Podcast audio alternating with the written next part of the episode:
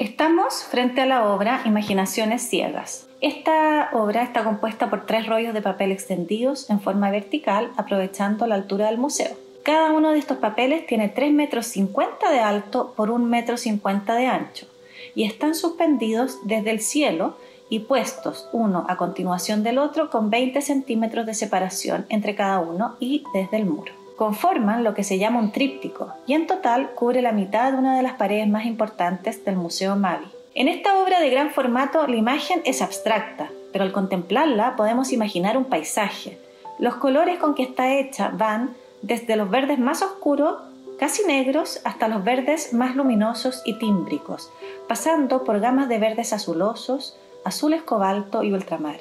con acentos de colores cálidos y vibrantes en menor cantidad como carmines y rojos. Todos estos colores, dispuestos en sucesivas capas, forman un sustrato pictórico, una textura cromática que nos acerca al mundo de lo vegetal, como si fuera un paisaje, el interior de un bosque húmedo o la superficie y fondo de un estanque con sus reflejos, luces y sombras. Cada una de las obras de este tríptico tiene su propio ambiente o atmósfera, pasando de lo más saturado y brillante hasta lo más tenue, suave y silencioso, como los acordes variados de una música impresionista. A través de estos colores, busqué expresar un ambiente húmedo y fresco, liviano en algunos momentos, profundo y denso en otros. La técnica con que está hecha esta obra se llama frotage y consiste en frotar con una barra de cera un papel dispuesto sobre una superficie con textura o relieve, de manera de dejar la huella de esta superficie registrada en el papel.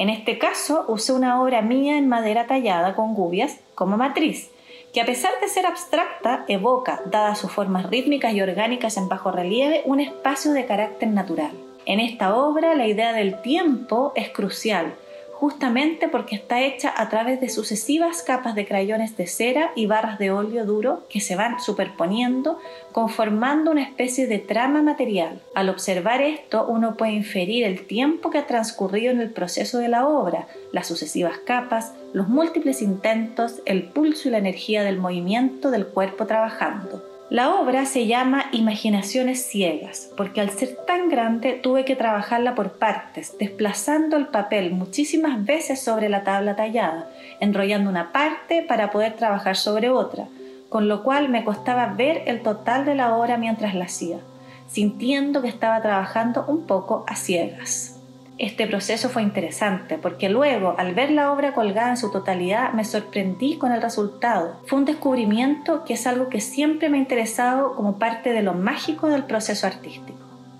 La obra llama a imaginarse un paisaje más que a describirlo, pretende estimular la percepción sensible desde lo táctil y lo visual y sobre todo recoge en su riqueza material y cromática todo el conocimiento intuitivo con que fue realizada.